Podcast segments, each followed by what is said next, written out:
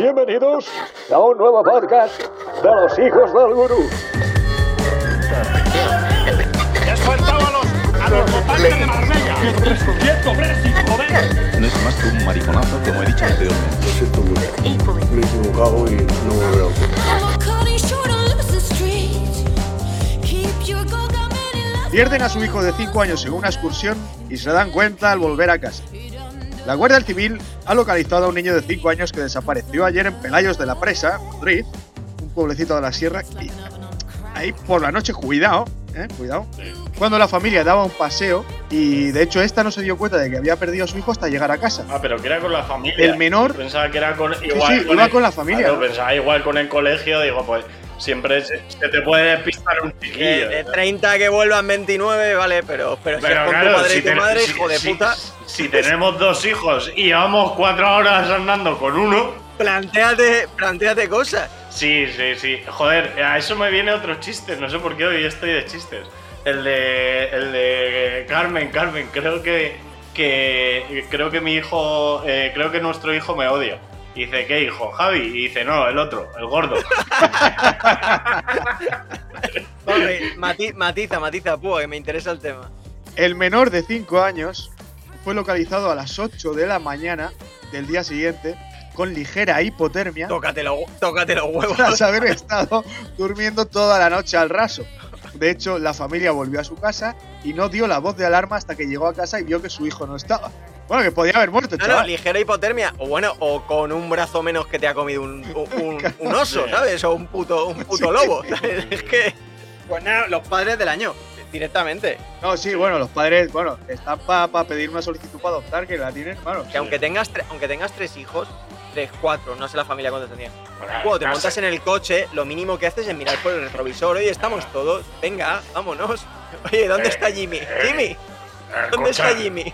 Ni, a- ni aunque tengas 13, joder, que no son tantos, coño. Claro, coño, Es que en claro. algún momento te tienes que dar cuenta. O sea, es que no.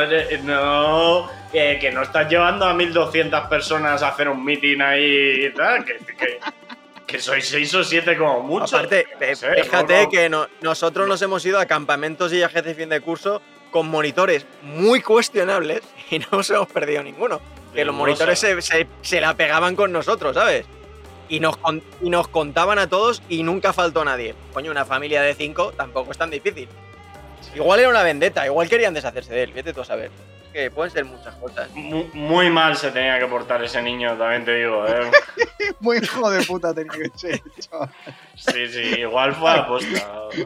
Claro, yo, No, a lo mejor dijeron, hostia, qué serenidad, estamos en el coche, ¿qué pasa? Se habrá dormido. Joder, menos mal. Claro, no, pero yo creo, yo creo que ahí se darían cuenta. O sea, el problema de todo esto, que es al final una reflexión vital, es que del hijo de puta se acuerda. que falta. ¿Sabes? O sea, seguro que era el que se portaba bien, el que no dice ni mu y tal. Ese, ese es el castigado. ¿Sabes? Ese es el castigado con el olvido. Sin embargo, el, el malo, el que es malo, de ese como falte dos minutos, dices, aquí pasa algo. Sí, sí, algo Aquí irá. pasa algo que este no me ha tirado una piedra, que no tal, que no, no, no se ha reventado una rodilla, que no. Algo pasa. Bueno, pues yo os traigo otra que dice así: Pesadilla en la autopista. Un camión arrastra durante 32 kilómetros una moto y el motorista se cuelga de la cabina. Es decir, una moto fue arrastrada por un camión durante 32 kilómetros. El motorista de 49, de- 49 años de edad resultó herido. Se colgó de la puerta de la cabina en un intento de hacer que el conductor se detuviera, dando golpes. El pasajero, de 47 años, sufrió un traumatismo cráneoencefálico y quedó tendido en el lugar del accidente. El camionero no se detuvo para brindar asistencia y continuó conduciendo por la carretera. Bueno, pues resulta que el camionero de 36 años de edad dio negativo en el control de alcoholemia. Sin embargo, posteriormente se confirmó que tenía cambios visibles de la capacidad psicomotora acusados por alguna sustancia narcótica. O sea, el camionero atropella a un motorista y está a 32 kilómetros arrastrando la moto sin darse cuenta que lleva una moto enganchada al camión y que hay un tío colgado de su puerta dándole golpes al cristal. El panorama es curioso. ¿Pero cuántos kilómetros estuvo el motorista, dice? 32. 32. 30. Claro, coño. Es que son 32. 30. Es que no es un despiste. Es que no es un despiste. O sea, y tú imagínate además 32 kilómetros dándote golpes en la ventanilla, un tío Eh, colgado, pero- ¿sabes? y dio negativo en el control de la alcoholemia, pero que sí que le pasaba algo o que no lo sabe. Sí, pero sí que tenía, se, se veía que tenía alguna Igual el tío estuvo 32 kilómetros acojonado pensando que. Y Era un dragón, vete a saber. Hombre, a lo mejor era de noche, eh, en su defensa. Cuidado. Guau. De noche en una carretera. Empezamos defendiendo al camionero y acaba siendo el malo el motorista, que estuvo 32 kilómetros enganchado. Exactamente, exactamente, ¿sabes? A lo mejor era una, coño, una carretera esta estadounidense de bosque. De noche. va- vamos a ver. Tú oyes primero un clac, un hostiazo.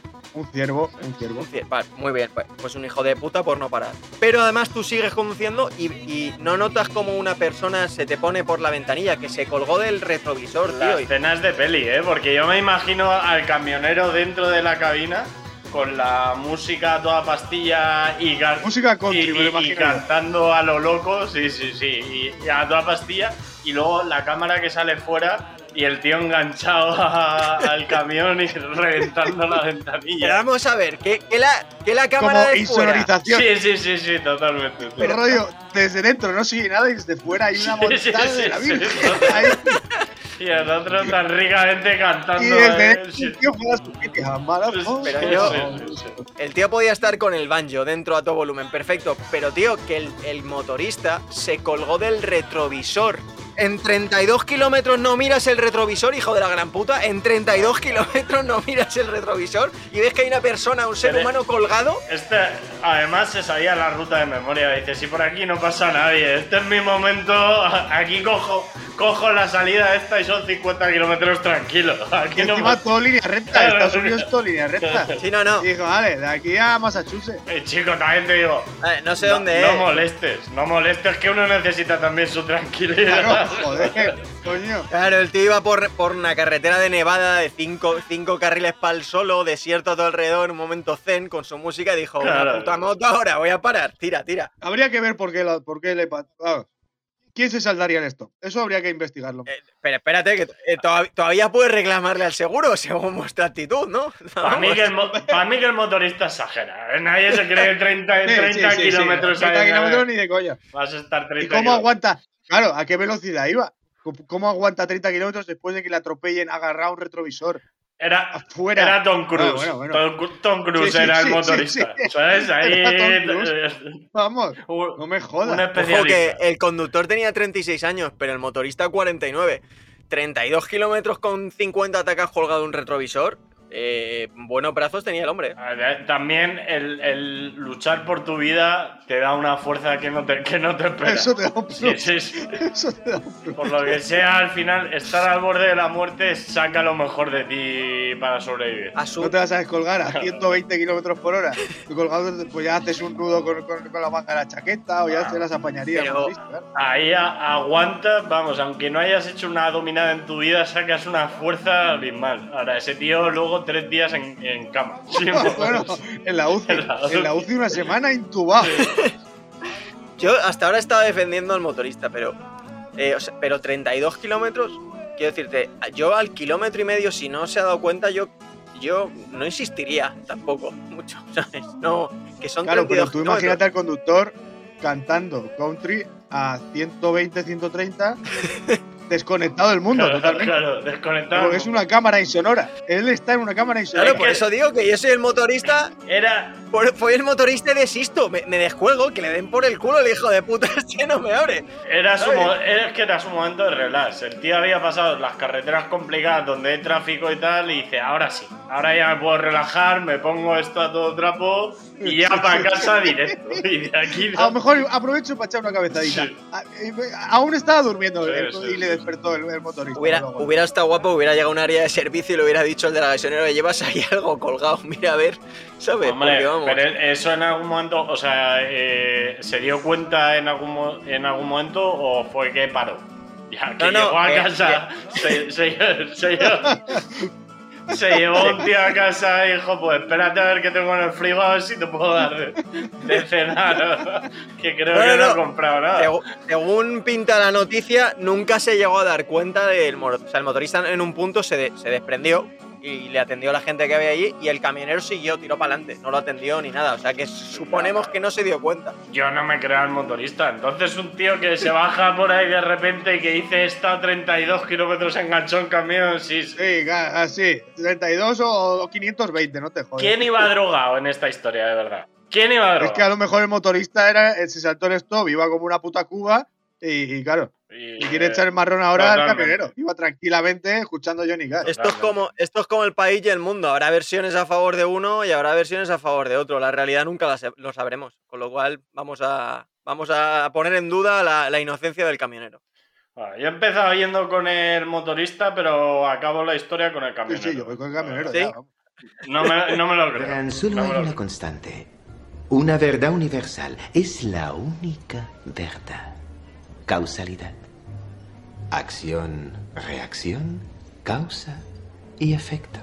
Todo empieza con una elección. No, falso. La elección es una ilusión creada entre los que tienen poder y los que no lo tienen. Casualidad, causalidad. En el podcast de hoy trataremos sobre el tema de la casualidad, la cual hace referencia a la combinación de circunstancias que resultan imposibles de anticipar y evitar. Pero para profundizar un poquito más acerca de ello, ¿qué conocéis sobre la casualidad? La primera casualidad, o la más importante, eh, y, y la mayor lotería que se jugó aquí, eh, es la lotería cósmica, en la que se metieron 700 trillones de planetas y del bombo solo salió una bola, que fue la Tierra. Sí, bueno, que sepamos, momento. Eso es. O, crees en la casualidad o crees en Dios. Solo puede ser así. Porque la Tierra es eh, un planeta único. Y de hecho, las posibilidades de encontrar otro parecido en todo el universo, con lo grande que es el universo, son muy remotas. Hablamos de planetas con capacidad de sostener unas condiciones similares a las de la Tierra. Todo lo que determina en la Tierra la- las condiciones idóneas para la existencia de vida y nuestra propia existencia es un equilibrio tan fino Eh, tan fino como que si la luna no existiera, este planeta no sería, no sería sostenible directamente. Totalmente. O sea, efectivamente, con, con Tan que- fino que no, no, no, no se le puede llamar casualidad. Ahí es depende ya de las creencias de cada uno. Es literalmente depende de las Eh, creencias. todos, bueno, hemos tenido suerte de nosotros de vivir algún eclipse, ¿no? En nuestra vida. Yo recuerdo de pequeño haber vivido al menos un par. Que es, es un fenómeno súper espectacular y que no todo el mundo tiene en vida lo puede ver, ¿no? Eh, pues el, hecho de que tengamos eh, de que tengamos eclipses es solamente por la casualidad o casualidad, no lo sé, de verdad, pero es porque el Sol es 400 veces más grande que la Luna y a la vez está 400 más lejos, más veces lejos, o sea, 400 veces más lejos de la Tierra que la Luna. De esa manera se alinean y vemos la corola del eclipse. Fíjate la jodida casualidad. Si no, no veríamos un eclipse. A ver, según establece la física cuántica, nuestra realidad es un campo de potenciales posibilidades infinitas. Pero de todas ellas, solo se materializan las que son contempladas y aceptadas. De hecho, muchas personas no creen en las coincidencias, pero sí creen en la ilusión de que existen las coincidencias. Entonces, ¿qué es la casualidad? ¿Es una coincidencia? ¿Es suerte? ¿Es azar? ¿Destino? Una de las leyes más conocidas para reprobar el concepto de casualidad es la ley de causa y efecto. Desde luego.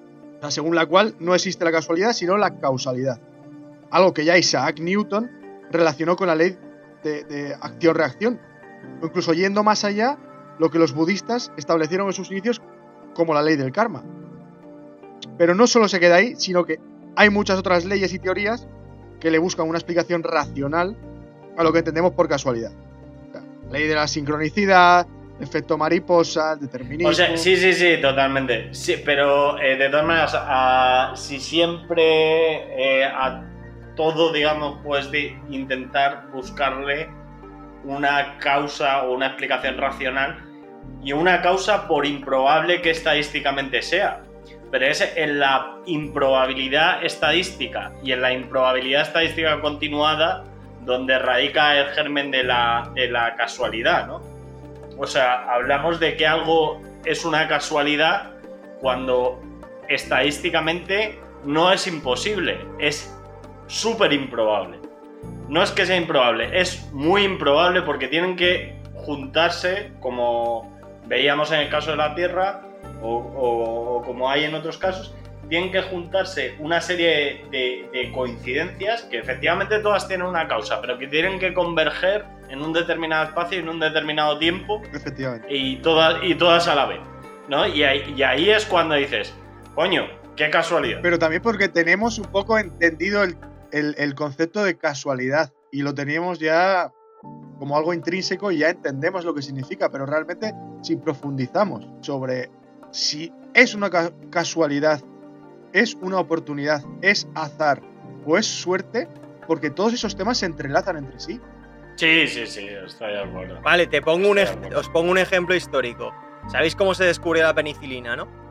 Un accidente que tuvo, que tuvo Fleming, básicamente. Sí. Vale, pero ¿sabéis concretamente la historia? Según cuentan, eh, él se marchó eh, a pasar unos días de vacaciones y dejó una, una- un cultivo de bacterias y dejó la ventana abierta de su casa y se marchó.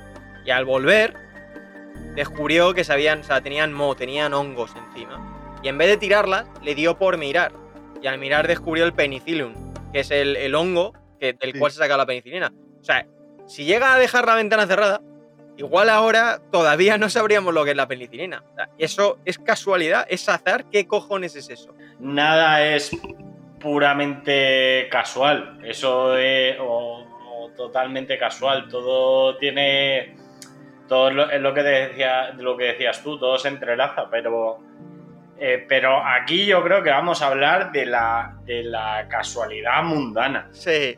de la casualidad esta que dices, coño, por lo que sea se han alineado aquí justo los planetas, que esa frase me encanta, se han alineado los planetas y y, y ha pasado esto, ha coincidido esto, esto y esto en el tiempo y tal, exactamente igual que lo de la ventana abierta en, en la penicilina. O lo de la cosa, pasteurización. Eh, gracias a ello, eh, los alimentos, la leche, eh, o sea, Pero sabes, sabes, lo, sabes lo que estaba haciendo, ¿no, Pasteur? sí, eh, pues que el vino no diera tanta acidez. Efectivamente, estaba buscando que el vino no diera tanta acidez y tuvo la intuición de que eran, eran bacterias lo que, los que estaban causando problemas. porque le dio por hervir- estudiarlo, le dio por vamos. estudiarlo y por hervir el vino, básicamente. Y mira lo que descubrió. Un tío que no era ni Sí, médico, además. Bueno, era, tenía un doctorado en física, pero vamos, eh, no era médico. Que, que no quiero desperdiciar un doctorado en física, que ya, ya me gustaría a mí tenerlo. Vamos. Yo, mira, os propongo, o sea, os digo, el, se llama, la historia se llama La bala más lenta, ¿vale? Es una historia curiosa. Un tal Henry, ¿vale? Tenía una relación con su novia. Hablamos de 1883. Lo dejó con su novia y la chica se quedó tan abatida, tan destrozada que acabó suicidándose. Entonces el hermano de la, de la chica se presentó en el jardín de, bueno, en la casa del, del novio, ¿no? De Henry y le pegó un tiro. La bala le rozó la mejilla y acabó eh, metida dentro de un árbol. Y- pero del shock se cayó al suelo y parecía que estaba muerto. Entonces el hermano, el chico que le había disparado, se pegó un tiro y se suicidó. Bueno, pues nada, el, otro se acabó despertando, se recuperó y demás. Bueno, pues 20 años más tarde, cuando estaba cortando el tronco del árbol, dicen que lo intentó volar con explosivos, porque la raíz estaba muy profunda. Y al volarlo con explosivos, la bala salió disparada, le dio en la cabeza y lo mató. O sea, qué jodida casualidad. O sea, la bala más lenta, 20 años. Es que también, claro, al igual que la casualidad se mezcla con el azar y la suerte, también se mezcla con el destino, macho. ¿Y qué entendemos por destino y por muchas movidas? Sí, efectivamente. Pero bueno, hay que ser gilipollas también para cortar un puto árbol. Bueno, a ver, es en 1900 1913, no creo que tuviera una re- eh, sierra mecánica el señor, ¿sabes? Yo qué sé. Coño, pues deja el puto árbol, coño. ¿qué te está Yo jodiendo qué sé, igual quería hacerse una piscina. Pues yo qué sé. ¿Qué, qué- qué- qué tienes? ¿Una secuoya ahí en el jardín? O sea, ¿qué clase de árbol que para Tenía un babad africano de 70 para metros. volar con dinamita? Pues está- mira, se lo tiene merecido. Pues sí, sí, sí. Por dejarla, por malo. Sí, la había leído la historia, la verdad es que es increíble. Efectivamente, es eh, eso es lo que a lo que nos referimos cuando hablamos de casualidad. Casualidad mundana, claro. Efectivamente, que se junten ahí varias cosas, eh, todas seguidas, eh, varios datos todos seguidos. Y ya está. También me, cuando leí esta historia me hizo pensar en lo de esta bala lleva tu nombre. Es una frase como muy de película. Sí.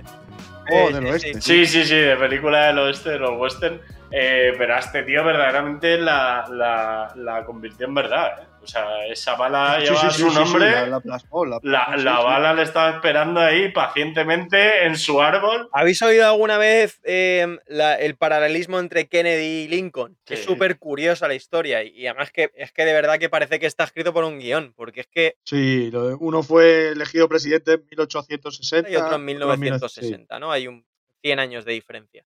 Luego, los dos le dispararon por la espalda en presencia de su mujer. El asesino de, el asesino de, Lincoln le disparó en un teatro y se escondió en un almacén. El asesino de Kennedy disparó desde un almacén y se escondió en un cine, una versión moderna de un teatro. Kennedy iba en un Ford Lincoln. Y el teatro era Ford, eh, donde dispararon a, Lincoln. sí, sí. Es que es una barbaridad la cantidad de tal. Los dos asesinos nunca pudieron ser juzgados porque fueron ase- asesinados antes. Dicen incluso que, que el, el secretario de Kennedy se llamaba de apellido Lincoln y el secretario de, de Lincoln se, se llamaba de apellido, de apellido Kennedy. Eh, Sí. A ver, en esa historia entra mucho en juego. ah, son todos 100 años de diferencia, Sí. básicamente. sí, Ahí entra en juego otra de las teorías, que es que, claro, puestos a, a dilucidar y puestos a investigar, imagínate, claro, la mayoría de los filósofos que estudiamos, eh, quitando a los griegos y tal, muchas de las filosofías nacen en 1800, 900, sí. con, Bueno, con- incluso con antes. mucha gente con mucho tiempo libre. Sí, sí, El- quitando a, Sí, bueno, quitando a ya- los antiguos. sí, bueno, la ilustración, tal, es lo que te Sobre refieres, la filosofía, perdona, viene una frase muy famosa que se la dijeron a un. Le dijeron algo a un torero en España que había dicho eh, José Ortega y Gasset. Y le preguntó al torero que, que- que- que- que quién era ese señor. Y le dijeron, es un filósofo. Dice, ¿y eso qué es? Dice, pues alguien que se dedica a pensar. Y dijo, hay gente para todo. Y, eso, eso ha- ha- se ha, se ha, eh, permeado en la cultura, en el acervo popular. O sea, esa frase la usamos eh, diariamente, ¿no? Lo de hay gente para todos. sí. Sí, hombre, de hecho, retomando un poquito la historia de, eh, de Lincoln y Kennedy, Sí. entraría en juego lo que conocemos hoy en día como la ley de la serialidad, de un tal Paul Kammerer. Eh, se define como la recurrencia de acontecimientos que se repiten en tiempo o espacio sin conexión aparente. Es decir, eh, las, las coincidencias se producen en serie, que es lo que, lo que vemos aquí, con 100 años de diferencia. Pero, bueno, pa- primero, para ser filósofo tienes que tener una tecla tocada Sí, ya de... Yo estoy de acuerdo. De hecho, de hecho, en recomendaciones, luego diré, pero hay una película de Pablo Carbonell que se llama Lo mejor que le puede pasar a un croissant, que se llama así la película, y es de Pablo Carbonell, que él es un filósofo. O sea, es un puto vividor, pero es cojonuda la película. Y es un filósofo del siglo XXI. Bueno, pues el Paul Kammerer, el de la, la ley de la serialidad, el que la sacó, eh, con 20 años, el tío se dedicó a, pues, iba a un parque, de hecho, eh, fundamentó su teoría en, los estudios que realizó, sentado en un parque con una puta libreta, apuntando todo lo que veía, mujer que pasa de rojo, mujer que pasa de rojo, eh, señora con falda, no sé qué, se cae una pelota. O sea, haciendo que las, eh, bueno, encontrando un nexo común entre las coincidencias y, y al final, pues afirmando que, que, que las coincidencias se producían en serie. O sea, estar jodidamente zumbado. O sea, Hombre, ahora no, ahora no hubiese acabado la teoría, ya te digo yo que antes está ingresado en un sanatorio. prácticamente, sí, claro, o sea, evidentemente. no hubiese acabado la evidentemente, teoría. es que antes se publicaba todo. Sí, antes sí, se sí. publicaba todo y todo ¿Y era. yo qué quieres que te diga? Yo veo un tío eh, todo el día en un parque eh, observando Sí, no, a los niños, es que, claro, a no los podría- niños eh, jugar, claro. ¿sabes? A los niños jugar. claro, Sí. es que el diario, en la página 3 estaba ya escribiendo desde la cárcel. Bueno, desde la celda 213. Yo como, yo como padre estaría preocupado de entrada si veo a un individuo así. para ¿sabes? ser Pero bueno. filósofo realmente hay que tener mucho tiempo. De hecho, hoy en día pocos filósofos quedan que, que Son todos que australianos. O sea, Son todos australianos. Todos, bueno, hoy en día, a día de hoy, son todos australianos y son filósofos sin, sin saberlo ellos. Sin saberlo, sin macho, saberlo. porque son la hostia. Pero realmente filósofos, coño, hostia, eh, antaño, eh, bueno, Pero que, Bueno, que antaño, que también, que antaño también, que Sócrates era un tío de pasta. Bueno, pero era, era más fácil. Tú piensas. Yo creo que Internet y las redes sociales han, han rematado ya a la filosofía. Sí, el sofismo, el sofismo como tal no tiene sentido ni cabida con internet. Que, que lo creo, que a- ahora mismo es que no da, no da tiempo. No da, no da- no da tiempo. Entre que. no, no, no, no. Es que hay, aparte hay mucha morralla. O sea, hay ahora y antes. Pero dentro de las teorías que se mueven en la casualidad y tal, la teoría de Carl Jung de la sincronicidad, pues está muy interesante. Pues, por ejemplo, eh, Paulo Coelho llegó años después y dijo, esto para mí, ah, la teoría de, de- de la ley de la atracción. O sea, Hombre, Pablo Pablo Coelho, el cabrón, ha ¿eh? dicho de todo sobre todo, ¿eh? Pablo Coelho es un Pablo Coelho te lo encuentras por ahí. Sí, sí, sí. en el mundo de los filósofos, llega a las GAE de los filósofos a Paulo Coelho se le cae el puto pelo. Totalmente, totalmente. Pablo, Pablo Coelho o el, o el meme falso eh, constante, ¿no? O sea, se le han atribuido cualquier cosa. Sí, pero porque ya pasa que te crees que lo puede haber dicho. Porque yo creo que Claro, eh, claro. e- ese tío, a lo mejor te tomas dos cervezas con Pablo Coelho y te suelta, te ha soltado cinco frases. Eh, Sí, sí, sí. sí. De, apuntarte, de. Sí, sí, sí, apuntarte sí, y sí, reflexionar en bueno, casa. Claro, te dice, "Re- relaja un poco, relaja un poco, vamos a pedir una cazón en adobo. Claro. me explota la cabeza. Yo estaba Claro, aquí pensando dame, en. dame a en mí, si- dame a mí, dame a mí cervezas y un kilo de marihuana con los amigos, que te filosofo también lo que quieras, ¿sabes? Si tengo tu vida, que consiste en pensar y estoy hinchado billetes, es que es muy fácil. No, no, no, pero no, no es tan fácil, parece más fácil de lo que es. No, luego hay que pensar con, Sí. hay que pensar continuo. Eso no, Sí, es- sí, no, sí, sí, no sí. vale pensar de cualquier forma. Y además, es que cuando, cuando estás en determinadas circunstancias y situaciones, te crees que todo lo que te está pasando por la cabeza es oro, pero luego, Totalmente. luego Luego lo es- pones sobre el filtro de luz y realidad y dices, hostia puta, vaya soplapollez se me ha ocurrido. Hay nochecitas, nochecitas alegres, mañanitas tristes. Sí, sí. Bueno, Claro, hay, hay, hay noches en las que yo he arreglado, yo he arreglado perfectamente la ahí economía dejo yo mi legado al mundo como filósofo. Nochecitas alegres, mañanitas tristes. La teoría, Paulo la Coelho. teoría mía, Sí, sí, sí, Seguro, Marcos Coelho. seguro que lo había dicho antes el cabrón del Pablo Coelho. Se- Seguro. seguro. No, el. Pablo Coelho seguro. Y el que ese se le habrá copiado a otros tres. Claro, Yo solo claro. te digo que recuerdo alguna noche en mi vida con Valles de perfectamente entre los dos solucionar el problema fiscal económico del planeta. Perfectamente. Te puedo decir que igual llevamos 37 cervezas y que al día siguiente no recordaba la mitad de mi teoría económica. Pero en esa noche yo me fui a la cama convencido de que había La solucionado el política es como la filosofía, macho. Cada uno la interpreta como Eh, quiere. Sí, bueno, la, la política es bastante peor, por desgracia. Pero eh, a- hablando de lo que hablábamos, es decir, de curiosidades entre personajes históricos, casualidades, no curiosidades, eh, también hay otra entre Napoleón y Hitler, Sí, eh, que es el del número 129. Y entonces eh, eh, dice que Napoleón y Hitler compartieron el mismo afán, que era conquistar Europa, y compartieron además un número que es el 129. Entonces, Napoleón toma el poder en 1804 y Hitler en 1933, 129 años después. Napoleón entra en Viena en 1809 y Hitler en 1938, 129 años de diferencia. Napoleón entra en Rusia en 1812 y Hitler en 1941, exactamente la misma diferencia. Napoleón pierde la guerra en junio de 1815 y Hitler en abril de 1945, 129 años y 10 meses después. Ambos también eh, comparten que fracasaron en su intento por invadir Rusia y fueron vencidos por el mismo enemigo que fue el, invierno. Bueno, el invierno, y a mí me hace gracia también que siempre se menosprecia a los rusos en este tema. sí, sí, sí, pero, Sí, pero- sí, sí, sí, Lo sí, sí. pero- digo, coño, algo harían los algo harían. efectivamente. No, aunque, aunque fuese abrigarse, pero mira, esa que se llevaron, No, ¿sabes? Se abrigaron bien, pues bien abrigados. La historia ha sido muy injusta con los rusos en muchas veces y, y sobre todo porque, bueno, los anglosajones son los que escriben la historia, ¿no? Entonces, obviamente, pues para Rusia no barren. Pero, es verdad, Napoleón no pudo con los rusos. Vale, el invierno estaba de por medio. Pero escúchame, el invierno en Austria y en Alemania tampoco es como el invierno murciano. Vamos a, vamos a ver. Eh, No es suave, que, no es que- suave. que suave no es. No, que iban de preaviso. Claro, No claro.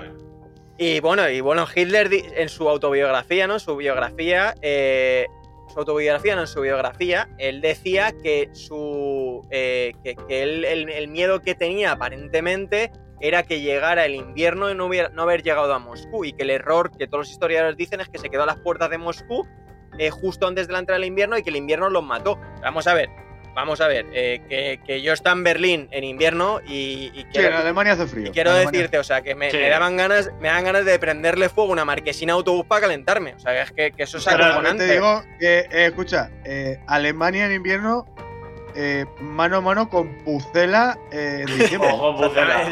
Ojo, ojo, Cuidado, eh. Ojo, De Soria. la eh. Segovia, Soria. Cuida- cuidadito. Ojito, Ojo, ojito, o- eh, ojo, So-. Soria que es como Siberia, pero con más frío, ¿eh? Ojo, ojo con eso, ¿eh? Ojo con Igual, eso. igual Hitler mandó a los alemanes de- del sur, de Múnich, ¿sabes? Que está una- están más aclimatados y demás. Pero tú mandas allá a tre- a 30 sorianos y en invierno ni hostias. Los rusos son buenos te ganan, si no, no. El invierno Tiene tiene pinta que de que tanto a Hitler como a Napoleón les hizo falta una madre. Porque tú le Sí. dices que me voy para Rusia y te dice Hijo, abrígate, abrígate, abrígate, abrígate. Lo primero, abrígate. Abrígate y yo te hago de Y comer. si hubiese solucionado esto rápido. Sí, bueno, hubiese sido, no sé qué hubiese sido, ¿eh? Igual el peor remedio que la enfermedad. No, seguro que peor el remedio que la enfermedad, pero, pero, pero desde luego que, que eso no les hubiese pasado con una buena madre pesada diciéndote llévate el chaquetón, llévate el chaquetón, que ahí hace mucho Con el frío. caso este de los 129 años, entra al juego el cabrón del Paul Cameron este de la ley de la serialidad. O Volvemos a sea, lo el hijo mismo. puta al parque que estaba todo el puto día anotando la niña del vestido rojo, la niña que todo es, o sea, 129 años. O sea, números en serie. Pam, pam, pam, pam, pam. Pedra está encubierto, ¿no? Porque no me toque, no me toque los cojones. Pues hablando, hablando de niñas, también hay la historia de un globo y, y- y- y dos niñas. Es que me la habéis dejado votando. Matiza, matiza, matiza. Eh, bueno, estáis hablando de niñas. Entonces, eh, eh, en junio de 2001, una niña de 10 años llamada Laura Paxton escribió su nombre y su dirección en un trozo de papel y lo pegó a un globo de helio. Qué, qué buen Sí. gas, qué buen gas es el helio, ¿eh? Qué buenos momentos. O sea, me parece. Con roto pan descosido, te vale para todo. Vale es, es un gas noble, Oh. pero por derecho propio. O sea, es de alta alcurnia, Oh. es el mejor Sí, gas sí, que hay. sí, es sí. diferente. Oh, qué mejor gas para una boda con cuatro globos. y- Totalmente. Y te echas unas Oh. risas que ni te imaginas, sí, sí. Joder. Y entonces la, eh, la chica soltó el globo desde su jardín y eh, recorrió, que, que ya ves tú lo que dura el helio, ¿eh? 225 kilómetros. Son kilómetros, ¿eh? Casi Hasta- Joder. 225, ¿eh? Cuatro hasta- veces más que el conductor con el motorista, ojo, ojo. Sí, sí, sí, sí. Y, eh, y aterrizó en el jardín de otra niña, de 10 años también, que casualmente se llamaba Laura Baxton. La segunda Laura se puso en contacto con la primera, porque recordemos que había dejado el nombre, la dirección y tal. Y tras intercambiar información sobre sus vidas, ambas descubrieron que tenían el pelo claro, un perro labrador, un conejo y un conejillo de indias. Y que el butanero de la zona era el mismo. Sí. Y su padre se llamaba Mike. Sí, sí, sí. Y pasaba, pasaba poco tiempo en casa. Hombre, lo de que tengan el pelo claro, tira. Yo creo que el perro labrador también, porque es bastante común.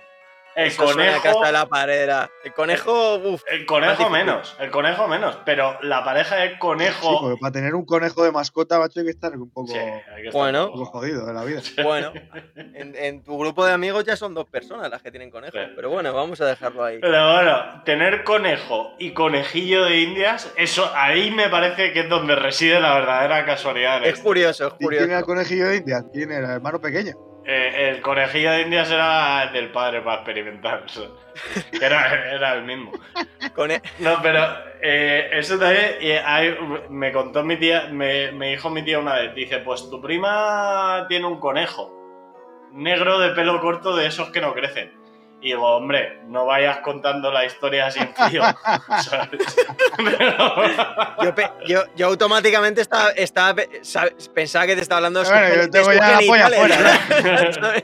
Yo estaba, o sea, he asociado a Joder. genitales automáticamente. Entiendo que tu tía era o sea, lo está hablando de manera inocente y no se había dado cuenta de lo que estaba haciendo. Totalmente, totalmente. Y lo iba contando ahí como la novedad, ¿no? Que un nuevo miembro de la familia. pero- Lo- Eso, eso, digo, eso de que no crecen, eso, eso habrá que verlo con el tiempo. Eso habrá que verlo. Eso no sé. Pues yo, eh, con el tema de las niñas, antes que hemos hablado de lo de Hitler, eh, sabéis que la inspiración de, de Adolf, eh, el macabro, era un tal Richard Barner, ¿no? Sí. Pues eh, no sé si sabéis lo que es la. eh, creo que se llama triscadecafobia, que es el, el, eh, el miedo o, o la fobia al número 13.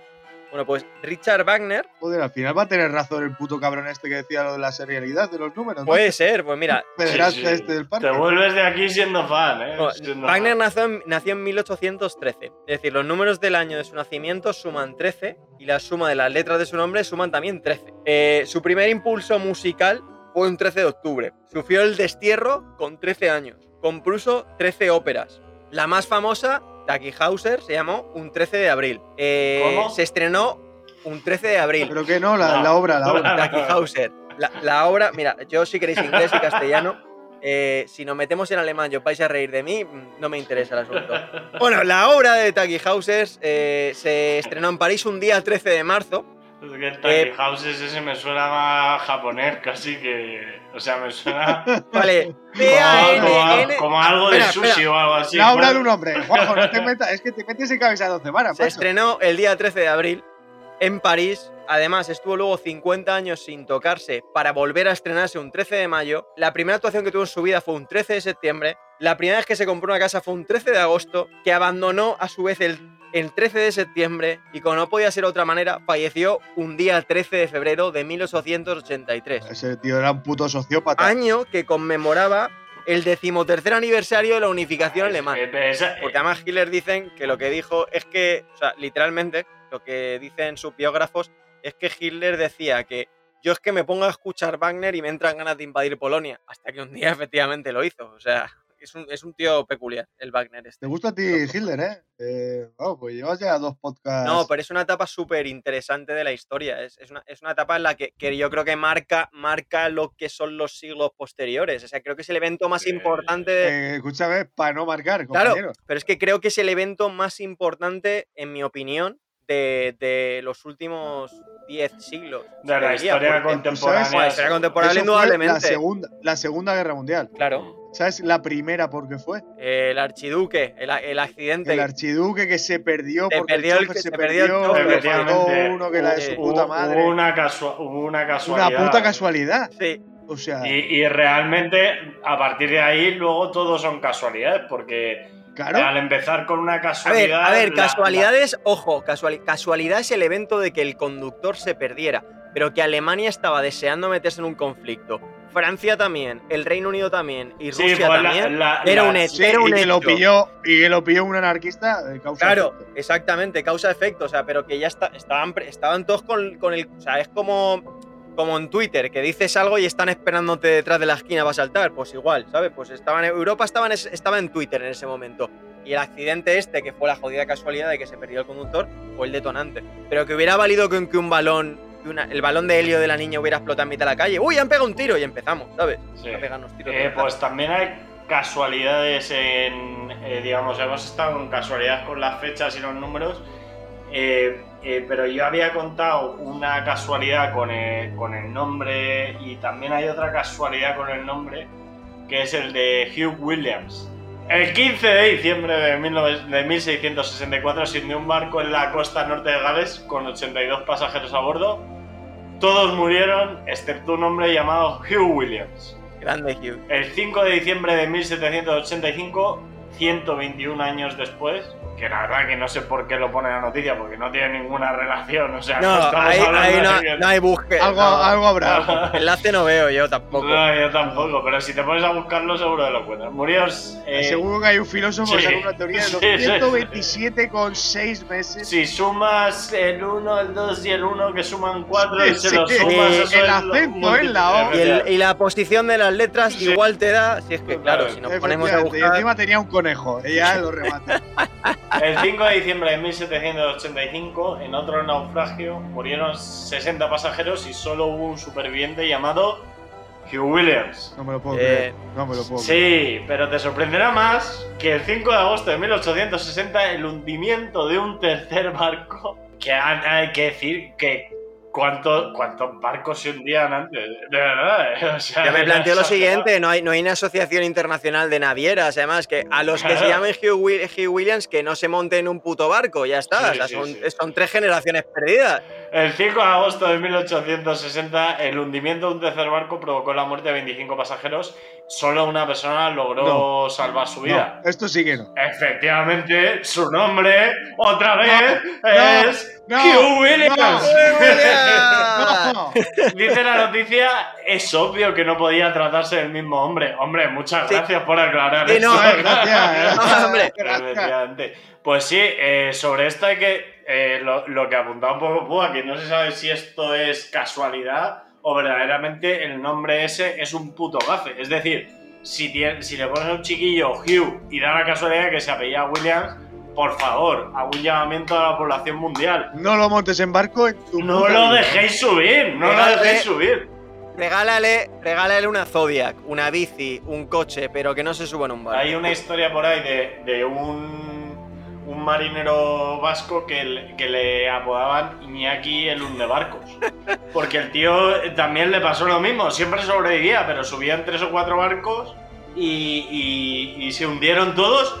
Pero claro, el problema que tenía este tío es que él profesionalmente se dedicaba a ser marinero, entonces no Claro. lo quería contratar ni Dios. Llegó a hundir el tío un petrolero, que decía, ¿cómo se hunde un petrolero? Pues según de según de- a un vasco no le ponga no le pongas límites, ojo con lo que te digo. Yo el otro día me estaba estaba oyendo las noticias y, y- y- y me, y, o sea, me descojoné yo solo, ¿no? Porque dices, bueno, en el Reino Unido han empezado a vacunar a los mayores de 65, en, en Madrid, en la Comunidad de Madrid han empezado a los mayores de 70 además.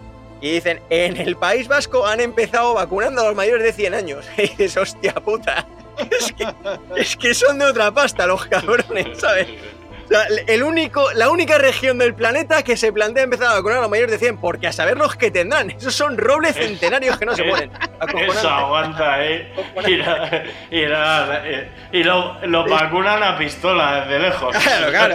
Hombre, hombre, a dardo, a dardo de rinoceronte con escopeta. ¿Qué me han puesto? ¿La de AstraZeneca o la de, o la de, la de Oxford? Ah, A tomar por culo, la que me echen.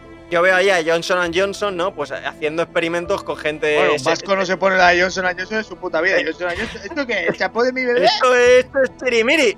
Chirimiri. Ah, No me digo nada, es como la de Pfizer que hace la, la Viagra, coño. Claro, por eso te digo, yo veo los de Johnson Johnson haciendo estudios con mayores de 50, 60, 70, pero nadie ha pensado en el País Vasco, esa pequeña región del mundo que vive al margen del, del Pero universo. no, he- hemos empezado este podcast eh, aludiendo a la, a la frase de Einstein eh, de que Dios, no, juega a los dados.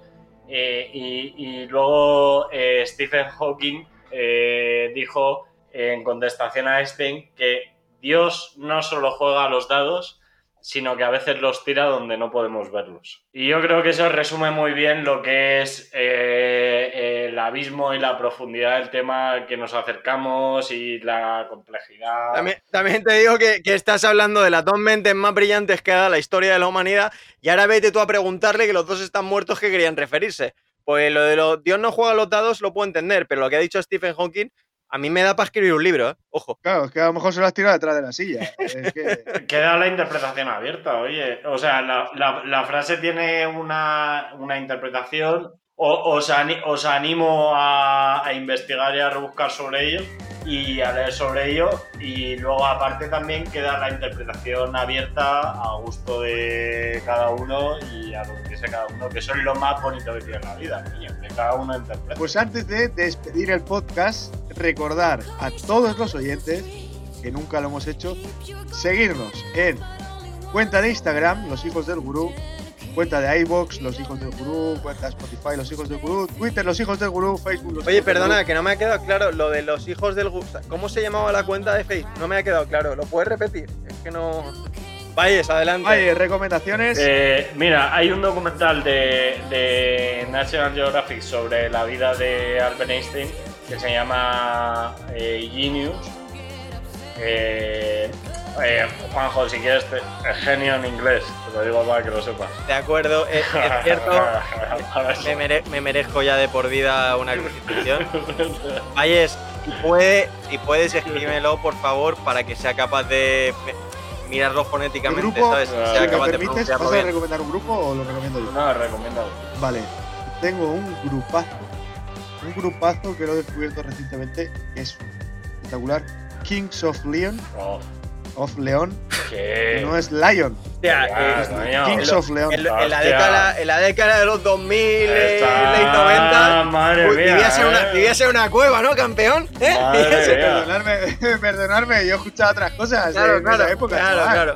Es un Sexy- grupo. Sexy on Fire, Sexy on Fire nunca te suena esta canción. Pues, ¿te puedes creer que los he descubierto hoy? Pues eh, te- tuviste una época de no salir mucho de casa, tú, ¿eh, amigo? Oye, escuchaba otras cosas. Otras cosas. Por cierto, por, por tocar, por tocaros los huevos, es Kings, Kings of La- Leon. Que lo sepáis. Wow, si quiere decirlo bien. A ver, aquí es Kings of Leon y no estás tú para hablar de pronunciación de pueblos, ni de nombres, ni de historia. Ay, me queda el libro que no, no encuentro, tío. Eh, leí un libro sobre Einstein, eh, muy curioso, pero. Bueno, el mundo de Sofía. El mundo de Sofía, ¿vale?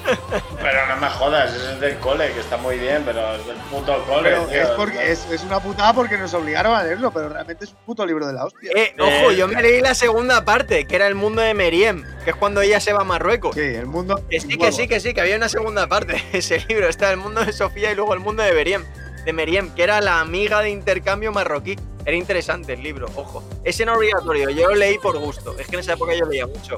No, mira, eh, el, el libro que me estoy leyendo ahora que eh, ha sido súper controvertido y por eso ya me, ha- me han entrado ganas, eh, que se llama Imperiofobia de Roca Barea. Y, de la y va sobre la leyenda negra española. Y al hilo de eso sí que recomiendo muchísimo eh, dentro del podcast de Memorias de un Tambor, que es un pedazo de podcast. eh, ¿Puede ser que vaya esa autora invitada?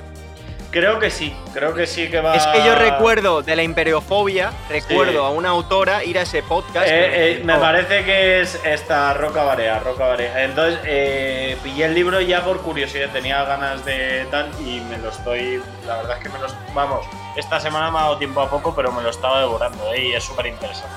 Y lo tenéis en Amazon, yo qué sé, cuesta 20 eh, directamente recomienda Memorias de un tambor, que es un espectáculo. Sí. eh, eh, el Hombre, Memorias la- del Tambor como podcast, de verdad que es un auténtico espectáculo. Yo el primer día que, eh, me acuerdo del día que escuché de Memorias de un Tambor, el, el primero que fue el de la Vuelta al Mundo, y dije, Dios, qué, qué manera más guapa de hacer las cosas, qué gusto da y que es una alegría. ponértelo, ¿no? Sin más, Es interesante otro episodio más de Los Hijos de Gurú. Un saludo, nos vemos en el siguiente episodio. Buenas noches. Un abrazo, familia.